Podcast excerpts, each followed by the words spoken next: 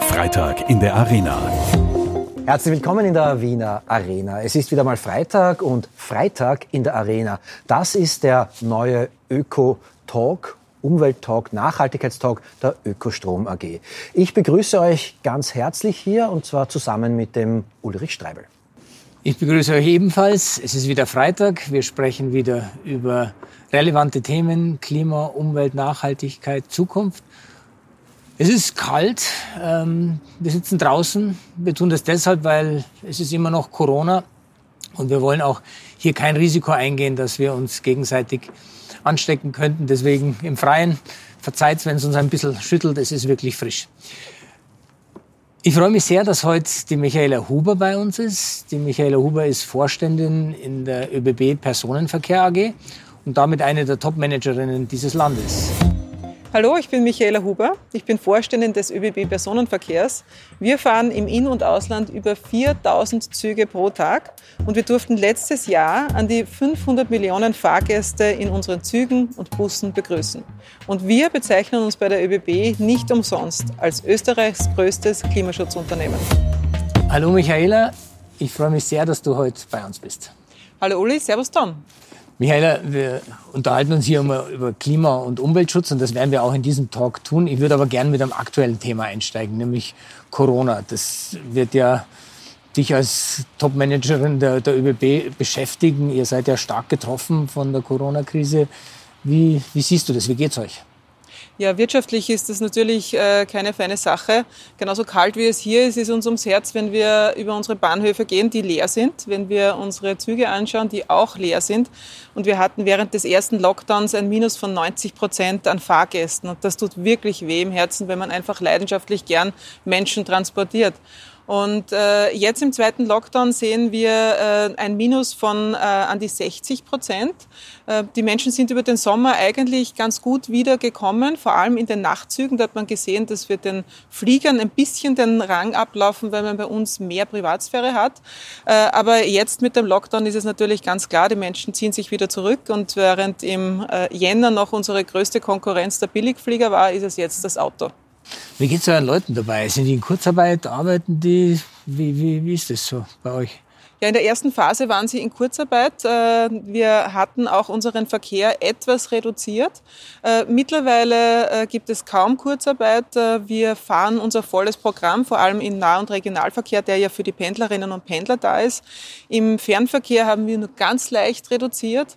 Aber gerade heute habe ich in der frühen Posting auf Facebook von einer Bekannten gesehen, sie fährt in einem komplett leeren Railjet nach Salzburg und das tut uns allen weh. Ein, ein Zugbegleiter, eine Zugbegleiterin Wegbegleiterinnen, die leben ja davon, äh, Kontakt mit Menschen zu haben. Und die lieben das auch, weil die sehen sich ja einerseits schon als Kontrolleur, aber auch als Entertainer und als Person, die sich auch sorgt um ihre Fahrgäste. Und wenn dann keine Fahrgäste da sind, das ist ein beklemmendes Gefühl. Das ist, äh, das ist wirklich unangenehm und äh, da hat man so eine gewisse Trauer. Und das, das erzählen mir auch unsere Leute, auch vom Vertrieb, die an den Kassen sitzen, aber auch die, die in den Zügen fahren. Sind so Geisterzüge äh, etwas, was auch das Image der ÖBB und auch irgendwie das Reiseverhalten nachhaltig verändern wird? Oder nehmen das die Menschen jetzt quasi nur während Corona so wahr, dass sie halt nicht mit dem Zug fahren? Wird das bleiben? Wird sich das wieder zurückentwickeln? Na, wir hoffen natürlich, dass das Zugfahren wiederkommt. Wir sind ja äh, Österreichs Klimaschutzunternehmen Nummer eins, ja. Und äh, man hört immer bei Corona flatten the curve. Und ich bin überzeugt, flatten the curve, das muss auch fürs Klima gelten. Und wir müssen uns äh, nach dieser Krise und eigentlich jetzt schon wieder darauf konzentrieren, äh, dass wir die Klimakrise auch bekämpfen. Im Prinzip das größte Problem, das ist der Straßenverkehr, äh, der jetzt einfach wieder massiv da ist. Und wir tun alles daran, dass die Fahrgäste auch wiederkommen. Wir, äh, unsere Züge sind äh, unfassbar sauber, sind äh, nahezu klinisch sauber, werden regelmäßig desinfiziert. Äh, wir bauen in unseren Railjets gerade auch Desinfektionsspender ein, so dass man hier auch wirklich nirgends das Gefühl hat, äh, dass etwas passieren könnte. Und es passiert auch nichts. Es gibt Studien, die bezeugen, äh, dass man sich in Zügen, in öffentlichen Verkehrsmitteln nicht ansteckt. Aber was uns schon sehr wehgetan hat, das waren die ersten Wochen während des ersten Lockdowns, als in den Medien einfach rund um die Uhr gesagt worden ist, bitte nicht mit öffentlichen Verkehrsmitteln zur Arbeit oder zum Spazierengehen zu fahren.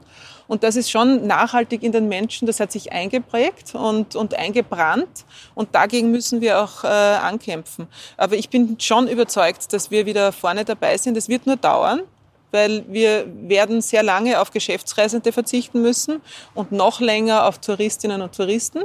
Die werden uns massiv abgehen, die vor allem im Fernverkehr fahren. Wir hauen uns aber richtig rein, so dass wir da möglichst, äh, möglichst rasch wieder Gas geben können. Äh, es geht einfach um das Klima und da geht es um uns alle und unsere Zukunft. Wie ist denn das eigentlich strukturell? Weil wenn man sagt Klimaschutzunternehmen und das seid ihr da wirklich ein ganz wichtiger Bestandteil in der Mobilität. Es scheint mir irgendwie äh, da Verzerrungen zu geben, dass das eigentlich sehr klimaschädliche Fliegen dann doch äh, deutlich bevorzugt wird. Wie siehst du das strukturell? Ja, das ist völlig absurd. Es ist überhaupt nicht nachvollziehbar. Äh, wenn ich um neun Euro irgendwo nach Mallorca oder Barcelona fliegen kann, das geht sich ja wirtschaftlich auch, auch dort nicht aus. Ja? Aber wir, wir brauchen einfach eine Kostenwahrheit. Wir sind benachteiligt, wenn es um Steuerthemen geht. Äh, das Zugfahren ist auch benachteiligt, weil wir wahnsinnig viele unterschiedliche Systeme in einem Europa haben. Wir sind zwar eine EU, aber haben ganz viele unterschiedliche äh, nationalstaatliche Regelungen. Zum Beispiel haben wir vier unterschiedliche Bahn Bahnstromsysteme. Wir haben 15 unterschiedliche Zugsicherungssysteme. Ein Triebfahrzeugführer oder eine Triebfahrzeugführerin muss die jeweilige Landessprache sprechen. Und das führt zu Absurditäten, wie zum Beispiel, wenn wir Güter von der Türkei nach Deutschland transportieren, dann muss dort elfmal der Triebfahrzeugführer gewechselt werden. Es muss mehrfach die Lok gewechselt werden, weil wir dort sogar sechs Bahnstromsysteme haben. Und das kann sich einfach nicht ausgehen. Damit können wir nicht wettbewerbsfähig sein mit einem Lkw. Oder wenn ich vergleiche, äh, es kann zum Beispiel äh, ein polnischer äh, Busfahrer kann mit einem Bus aus Portugal von Belgrad nach Holland fahren und es kann der gleiche Busfahrer fahren, es kann der gleiche Bus fahren. Da müssen wir einfach draufgehen, dass wir hier ein System für Europa haben, dass wir hier nicht unterschiedliche Systeme haben, dass wir hier nicht unterschiedliche Zugsicherungssysteme haben. Corona hat uns jetzt etwas dazwischen gefunkt, weil es hier wieder, weil sich die einzelnen Staaten wieder auf sich selbst konzentrieren, weil die Grenzen wieder hochgezogen sind. Aber da müssen wir wieder hin. Da äh, führen wir auch laufend Gespräche. Äh, ich hatte letzte Woche die Gelegenheit, mit Franz Timmermans, dem EU-Vizepräsidenten, äh, auf einem Podium zu sitzen. Und er ist ja auch ein Verfechter des Green Deals und schlägt hier in die gleiche Kerbe wie wir. Und da bin ich zuversichtlich, dass wir hier etwas schaffen. Aber es ist natürlich nicht leicht, bei unterschiedlichen Staaten, unterschiedlichen Interessen hier ein System zu schaffen. Darf ich da kurz einhaken? Äh, als Bahnkunde oder auch als Bahnkundin, ich weiß gar nicht, ob sie vielleicht schon geändert worden ist, aber wenn ich ein Flugticket nach Barcelona haben möchte, dann gehe ich auf irgendeine App äh, und bekomme einfach Angebote der Reihe nach durch und da habe ich genau ein Ticket, das ich buche. Äh, als ich das letzte Mal versuchte, irgendwo hinzufahren außerhalb von Österreich, muss ich mit x tausend verschiedenen Bahnhöfen und Bahnsystemen ähm, diskutieren. Warum kriegt man das also auf Kundenseite, für die Kunden, Kundinnen nicht irgendwie auf die Reihe? Ja, das ist tatsächlich ein Thema, da, äh, da sind wir auch dran. Äh, da gibt es ja Vereinigungen äh, der einzelnen Eisenbahnverkehrsunternehmen in Europa und da gibt es auch eine Arbeitsgruppe, die sich genau mit diesen Dingen beschäftigt, weil das ja auch absurd ist. Ich, ich möchte ja auch niemandem zumuten, dass auf unterschiedliche Plattformen geht. Außerdem ist das ein wirklicher Aufwand, den man auch tun muss. Und auch da in diese Kerbe müssen wir schlagen, weil ich muss es den Kunden so leicht wie möglich machen, einen Zug zu buchen. Und erst wenn das gelingt und je weniger Klicks und je weniger Aufwand, desto mehr Menschen werden auch die Eisenbahn nutzen. Müssen wir die anderen Verkehrssysteme höher belasten? Also beispielsweise das Flugzeug. Ich lese da, dass alleine in Österreich der, der Flugverkehr mit 500 Millionen Euro aus dem Steuerhaushalt subventioniert wird.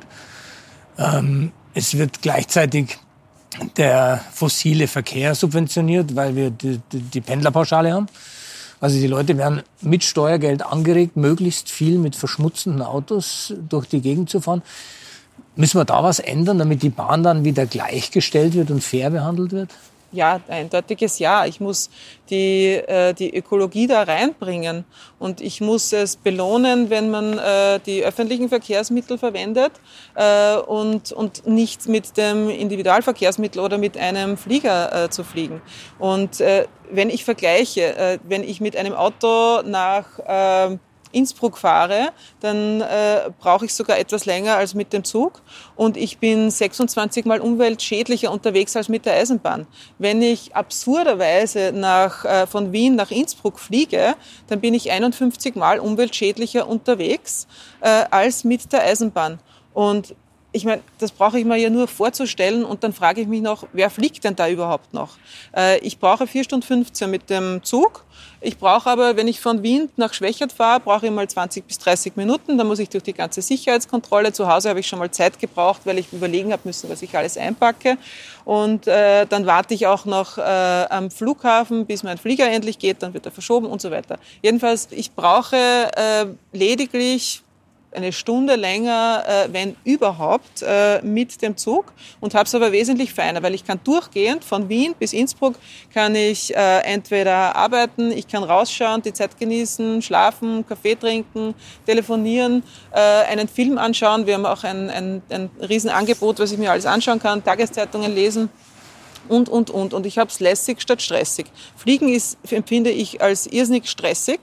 Äh, und äh, Eisenbahnfahren ist einfach entschleunigend und es ist gemütlich. Und das sage ich jetzt nicht nur als äh, ähm, Vorstandsmitglied des Personenverkehrs, äh, als die ich ja zuständig bin für den nahen Regionalverkehr und den Fernverkehr, äh, aber ich fahre ja schon seit über 30 Jahren regelmäßig mit der Bahn. Ich bin ins Internat gefahren, in die Schule gefahren, zum Studium, bin dann gependelt und ich fahre einfach leidenschaftlich gern. Und ich habe auch gesehen, was sich in den letzten Jahrzehnten bei der Eisenbahn getan hat. Und da sind wir vorne dabei. Ich bin ja ganz bei dir. Ich bin ein leidenschaftlicher Zugsfahrer von Wien nach Innsbruck oder von Wien nach Klagenfurt. Ähm, sollte ich aber das Pech haben, zum Beispiel von äh, Mistelbach geht auch noch, aber äh, aus irgendeinem kleineren Ort im Speckgürtel einer großen Kommune in die Stadt zu müssen, habe ich einmal das Problem, vom Speckgürtel zum Bahnhof zu kommen. Ähm, und mir hat einmal ein Raumplaner gesagt, das Problem ist, sobald jemand ins Auto gestiegen ist, bekomme ich aus dem Auto nicht mehr raus. Und der Bürgermeister hat garantiert am Ortsrand ein kleines Shoppingcenter hingebaut. Ähm, wie geht's euch denn mit dieser Regionalplanung, mit diesen Regionalstrukturen, mit dem Speckgürtel? Auf der großen Wien-Innsbruck, super, vier Stunden, aber wie komme ich eigentlich von Burkersdorf nach Wien rein? Ja, da fährt die mhm. S-Bahn, aber du mhm. weißt, was ich meine, ja? Ja, ja, genau. Ja, der Raumplaner hat äh, genau recht. Und äh, das, danke für dieses Thema, weil damit beschäftigen wir uns auch intensiv. Wir nennen das erste, letzte Meile, äh, weil es die erste und die letzte Meile ist, die die Leute davon abhält, mit den öffentlichen Verkehrsmitteln zu fahren. Und das verstehe ich auch, weil äh, genau richtig auf den Punkt gebracht, in dem Moment, wo die Leute im Auto sitzen, äh, steigen sie nicht mehr um, weil warum sollte man dann, dauert länger und so weiter. Und deshalb ähm, haben wir hier ein, ein, ein sogenanntes Rail and Drive, nennen wir es. Das sind Mietautos, die wir an Bahnhöfen stehen haben. Das sind Autos, die wir nicht extra angekauft haben, sondern die unsere Infrastruktur jedenfalls benötigt, aber nicht zu 100 Prozent auslastet. Und die stehen dann mittlerweile äh, an die 30 äh, Bahnhöfen in Österreich. Und das kann ich mir dann ausleihen. Also ich kenne zum Beispiel das Beispiel, ähm, im August, September gibt es immer Alpbach. Und dann sagen wir viele, na, ich würde ja eh gern mit dem Zug fahren, aber dann diese, diese letzten Kilometer darauf nach Alpbach gondeln und dann überhaupt noch zum Hotel ist mir zu anstrengend, mag ich nicht auf den Bus warten. Und auch dort haben wir, in Wörgl haben wir äh, jetzt Rail- und Drive-Autos äh, stehen, so dass man dann dieses Auto nehmen kann, um zum Hotel zu fahren. Da haben wir auch vermehrt E-Autos dabei. Äh, und wir haben auch mit einzelnen Gemeinden schon Projekte laufen. Ein Pilotprojekt haben wir gerade in Korneuburg eröffnet, äh, wo man am Bahnhof sich entweder ein Rail-and-Drive-Auto oder ein Fahrrad oder einen E-Scooter ausborgen kann, um dann die letzten Meter, also die zwei Kilometer zu dem Geschäft, zu dem ich möchte zum Beispiel, um dann die letzten äh, Meter dann mit diesem Verkehrsmittel zurückzulegen. Und das wird sehr, sehr gut angenommen, aber da müssen wir natürlich noch mehr machen. In St. Johann im Bonga haben wir zum Beispiel äh, ein Projekt laufen, gemeinsam mit dem Tourismusverband. Das nennt sich ÖBB Shuttle und da haben wir gemeinsam mit den Hoteliers vor Ort ähm, eingeführt, dass die Hoteliers bewerben äh, die Anfahrt mit öffentlichen Verkehrsmitteln, also mit der Eisenbahn, und wir bringen dann die, äh, die Gäste zum Hotel oder fahren sie vom Hotel wieder zum Bahnhof. Und diese Dinge müssen wir uns überlegen, weil es immer die letzte und die erste Meile ist, die die Leute davon abhält, mit uns zu fahren da wollen wir natürlich auch draufbleiben. Da haben wir schon viele, viele Ideen, um in anderen äh, Regionen auch durchzustarten. Jetzt habe ich gelesen, Michael, im Interview von der Frau Gewessler, der Bundesministerin für Klimaschutz und Verkehr, ähm, dass ich glaube 17 Milliarden jetzt investiert werden sollen in den Ausbau von Bahnhöfen und von regionaler Infrastruktur. Und äh, das scheint ja auf den ersten Blick sehr sinnvoll. Und wenn wir es jetzt hätten, wäre die Situation natürlich schon deutlich besser. Aber wird uns da die Technologie nicht überholen mit Dingen, die du gerade erwähnt hast? Wenn ich mir das vorstelle, in zehn Jahren gibt es autonom fahrende Autos, die fahren elektrisch, die kann ich auf der App bestellen. Ich brauche die Regionalstruktur vielleicht gar nicht mehr, oder siehst du das anders? Ja, das sehe ich anders. Äh, die, die Eisenbahn gibt es ja seit äh, über 180 Jahren. Und äh, ich bin da wirklich überzeugt, dass es uns noch äh, jedenfalls die nächsten 100 Jahre geben wird, auch wenn es da viele Technologien geben wird, die zusätzlich sein müssen. Aber äh, ich brauche für ein autonom fahrendes Auto brauche ich auch Platz. Das heißt, irgendwann wird das auch zu viel werden auf den Autobahnen. Ich brauche die Parkplätze für die autonom fahrenden Autos. Äh, und ich brauche auch für eine Drohne, brauche ich auch Trassen, wo ich fahren kann. Die werden ja auch nicht überall herumschwirren können. Und es wird unterschiedliche Systeme, die sich einander ergänzen geben. Und äh, ich, ich bin da überzeugt, dass die Eisenbahn da weiterhin eines der Verkehrsmittel sein wird. Äh, noch gibt es kein Verkehrsmittel, das äh, an die 1000 Leute bei einem doppelten Railjet von Wien nach Salzburg bringt in zwei Stunden 22. Noch gibt es auch keine Technologie, um Kerosin zu ersetzen, eine, eine grüne Technologie zum Beispiel. Es wird natürlich vieles geben, das wir in den nächsten 50 bis 100 Jahren überhaupt nicht vorhersehen können, es die Technologie, die man dazu braucht, noch gar nicht gibt. Aber äh, wir, wir werden natürlich alles dafür tun, dass es uns weiterhin gibt und die Infrastrukturmaßnahmen, wir sind da sehr, sehr dankbar für den Rahmenplan äh, über 17 Milliarden über die nächsten Jahre. Ähm, die brauchen natürlich auch Zeit. Ein Tunnel bohrt sich nicht so schnell. Ja, das sieht man. Äh, aber auch die ganzen Infrastrukturbauten äh, brauchen einfach lang.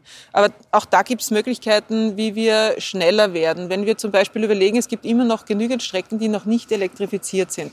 Das sind die Strecken, die dann mit den dieselbetriebenen Zügen fahren. Die kennt man vor allem in der, in der Wiener Umgebung. Das sind die blau-weiß-roten Züge dann. Äh, und das sind so unsere Retro-Züge, aber die sind auch relativ laut. Und für diese Strecken äh, testen wir gerade den sogenannten CityJet Eco, einen akkubetriebenen Batteriezug. Und um den genau dort einzusetzen, auf Strecken, die noch nicht elektrifiziert sind. Weil die Elektrifizierung würde sehr lange dauern. Einen Zug dauert zwar auch in der Beschaffung, aber der würde das schneller erledigen können. Was wir aber dazu tun müssen, ist einmal auszutesten, wie ist der bei Kälte, weil da muss er heizen, wie ist der bei Hitze, da muss er die Klimaanlage anwerfen, äh, wie fährt er sich im Kamptal, wenn er mit äh, vielen Fahrgästen gefüllt ist, äh, wie weit kommt er dann, welche Vorteile hat er, welche Nachteile hat er und das, all das muss ausgetestet werden, damit wir dann zu einer Lösung kommen, wie wir eben solche Strecken auch bedienen können, damit es eben in regionalen Strukturen, damit wir auch dorthin kommen und die Menschen davon überzeugen können, äh, wie angenehm es ist, mit dem öffentlichen Verkehr zu fahren. Ich höre die Worte, mir fehlt auch nicht der Glaube, aber äh, ich sehe trotzdem einen großen Knackpunkt. Du hast vorher gesagt, die Bahn wird es in 50, in 100 Jahren noch geben. Ähm, ein Tunnel bohrt sich nicht von selbst, das braucht alles Zeit. Gleichzeitig reden wir davon, 2030, 2040 energieneutral, klimaneutral zu sein, die Verkehrswende einzubringen. Zeit ist das, was wir nicht haben. Wie, kommt es, wie kommen wir da zusammen? Wie komme ich mit der ÖBB zusammen, wenn es heißt, wir können nicht sofort Akkuzüge im Wiener Umland fahren lassen und wir wollen trotzdem die Verkehrswende schaffen? Also wir haben uns äh, eine sehr taffe äh, Klimastrategie zurechtgelegt und wir haben uns zum Ziel gesetzt, bis 2030 in der Mobilität CO2-neutral zu sein. Und seit 2018 verwenden wir zu 100 Prozent erneuerbaren äh, Bahnstrom. Das heißt, dieser Strom kommt aus unseren eigenen Wasserkraftwerken, der kommt auch aus Sonne und der kommt aus Wind. Und das war schon ein enormer Schritt, dass wir hier auf 100 Prozent erneuerbaren Bahnstrom gegangen sind. Das ist auch der Grund, warum man in Österreich 51 mal umweltfreundlicher ist, wenn man die Bahn nimmt, als das Flugzeug. Und äh, natürlich dürfen wir da nicht aufhören. Und da gibt es noch viele weitere Dinge. Aber eines ist mir schon wichtig. Äh, ich kann es nicht immer nur den Konzernen umhängen, sondern es muss jeder von uns auch selber was tun. Und äh, ich verfolge da immer wieder sehr viele Diskussionen, was dann heißt, na, die, die Konzerne müssen einfach hier und da. Aber ich persönlich fälle jeden Tag in der Früh meine Entscheidung. Und zwar ist die Entscheidung, nehme ich den öffentlichen Verkehr oder gehe ich zu Fuß, nehme ich das Radl äh, oder setze ich mich ins Auto oder äh, fliege ich nach Innsbruck zu einem Termin, den ich eigentlich per Teams auch machen könnte oder den ich auch mit der Eisenbahn machen könnte. Und diese Entscheidungen müssen wir auch treffen. Das sind kleine Entscheidungen, die aber eine große Auswirkung haben und wo wir auch Vorbilder sein können. Ich hätte hier auch heute zu dem Gespräch mit dem Auto fahren können. Ich habe mich aber für den öffentlichen Verkehr entschieden, weil es mir einfach wichtig ist und weil ich es auch als Zeichen empfinde. Und weil ich es außerdem hasse, Auto zu fahren und Parkplatz zu suchen. Aber es ist, äh, es ist einfach so leicht, hier auch etwas beizutragen. Und ich muss auch noch ein Plädoyer für den öffentlichen Verkehr machen. Jetzt tue ich mir natürlich in Wien leicht. Das ist die Entscheidung einfach, ich meine, da brauche ich nicht einmal, äh, äh, nicht einmal viel länger, aber ich mache auch mehr Schritte. Es ist auch gesünder, weil ich heute dadurch schon äh, zwei Kilometer gegangen bin. Ich kann auch etwas tun, indem ich Plastik vermeide. Auch das tun wir äh, massiv bei der ÖBB. Wir sind ein Klimaschutzunternehmen und das wollen wir auch 365 Tage sein, 24 Stunden, sieben Tage die Woche. Und da gilt es, das Ganze als Haltung aufzunehmen, auch bei unseren Mitarbeiterinnen und Mitarbeitern. Äh, und ich bin bin überzeugt, wenn wir hier als Firma etwas tun, wir haben 40.000 Leute, die bei uns arbeiten, wenn wir das als Haltung haben, dann sind das 40.000 Familien, äh, die das ebenso als Haltung implementieren. Und das streut natürlich weiter. Und gerade in der Infrastruktur arbeiten wir mit so vielen unterschiedlichen Unternehmen, die wieder Familien dran haben, äh, zusammen. Und wenn wir das weitertreiben, dann ist das eine richtige Bewegung. Da gibt es die Greta Thunberg und da gibt es die ÖBB-Bewegung, die Eisenbahnbewegung. Äh, und ich bin einfach überzeugt, dass man einfach nicht nur warten muss, sondern dass man im Kleinen anfangen muss und jeder kann den ersten Schritt setzen. Jetzt sind der Tom und ich wahrscheinlich eh schon zwei Überzeugte. Aber wenn ich mir die Zahlen anschaue, CO2-Ausstoß, dann ist Verkehr immer noch das größte Problem. Mhm. Das, da, da, tut sich einfach nichts seit Jahren und Jahrzehnten. Ähm, das heißt, wir haben umso viel mehr Lastwagen auf der Straße, wir haben mehr PKWs auf der Straße. Pkw-Bestand ist gestiegen, es sind immer weniger Leute drin. Also irgendwie scheint es ja nicht ganz zu gelingen, die Leute dann doch zu überzeugen von dem, von dem Vorteil, öffentlich zu fahren. Was kann man da tun, dass, dass, dass die Leute das auch annehmen? Das ist genau richtig. Seit den äh, 90er Jahren hat sich in, in vielen Industrien viel getan, den CO2-Ausstoß zu senken, beim Straßenverkehr nicht, da ist er weiter gestiegen. Und äh, bei Corona haben wir jetzt gesehen, dass es offensichtlich Vorgaben braucht, um Eigenverantwortung einfordern zu können. Und äh, für mich ist das schon auch immer so ein Zeichen, äh, wie wird gegen die Klimakrise gekämpft und wie wird gegen Corona gekämpft. Und bei klaren Vorgaben äh, halten sich die meisten zumindest auch klar daran. Wenn es keine Vorgaben gibt, dann ist es eh wurscht. Das Gleiche ist bei der Frauenquote. Ohne Quote wird nichts passieren. Mit Quote funktioniert es plötzlich. Wir haben mittlerweile in Österreich viele Aufsichtsrätinnen dazugewonnen, weil es eine Quote gegeben hat. Und ich bin auch überzeugt, dass es hier Vorgaben braucht, äh, weil nur mit der Eigenverantwortung werden wir offensichtlich nicht weiterkommen, sonst wären wir nämlich schon weiter. Die Vorgaben braucht man äh, für Unternehmen und die Vorgaben braucht man aber auch offensichtlich im Privaten. Ist natürlich nicht das, was ich mir unbedingt wünsche, auch als Privatperson, aber äh, anders wird es, glaube ich, nicht gehen. Du sagst, ohne Vorgaben wird es nicht gehen. Das klingt jetzt, das unterschreibe ich voll.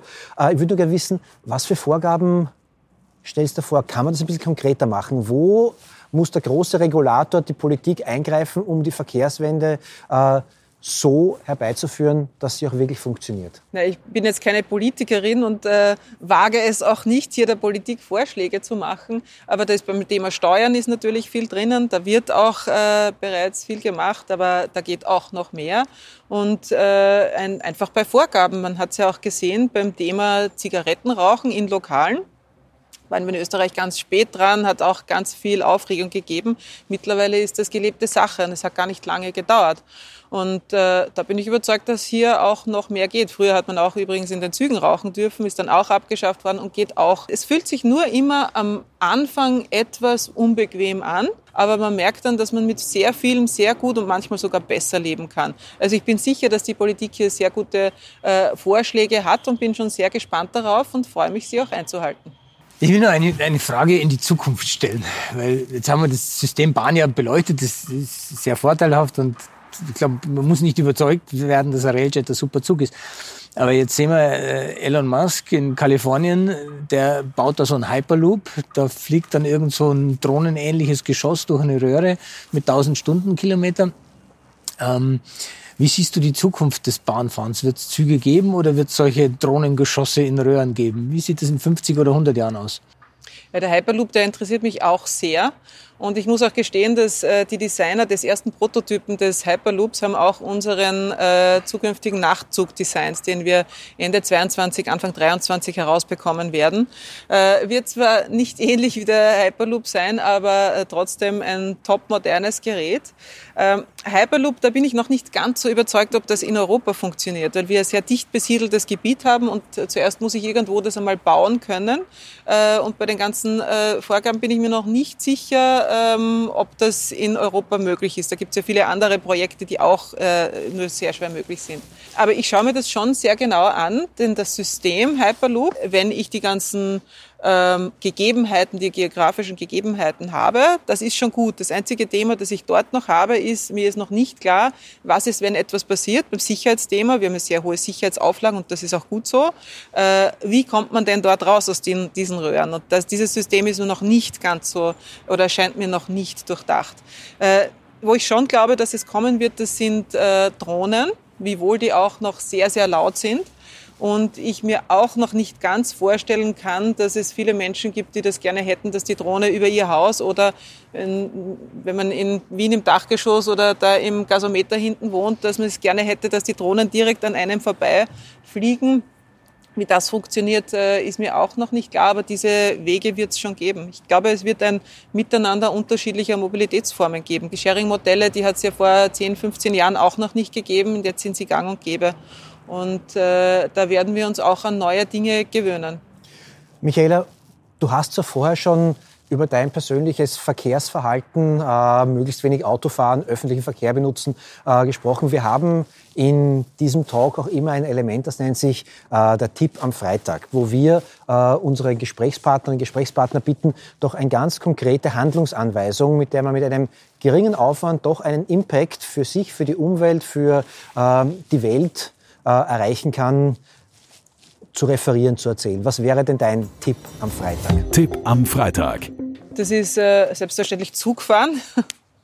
Aber es ist auch äh, wirklich diese Entscheidung in der Früh ähm, zu treffen, äh, wie ich denn mein, mein Leben gestalten möchte. Und das beginnt auch bei einer Plastikvermeidung, das beginnt beim regionalen Einkauf, äh, sich zu überlegen, aber auch zu überlegen, kaufe ich das Produkt, das doppelt und dreifach in Plastik eingewickelt ist, äh, oder greife ich nicht zu etwas anderem oder gehe ich nicht besser auf den Markt.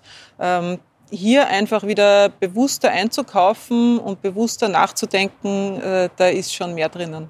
Schaffst du es, Hand aufs Herz, immer das auch einzuhalten? Nicht immer. Äh, ich, ich hatte mir auch vorgenommen, für den ÖBB-Personenverkehr fürs heurige Jahr äh, massiv auf Plastik zu verzichten, vor allem in unseren Zügen.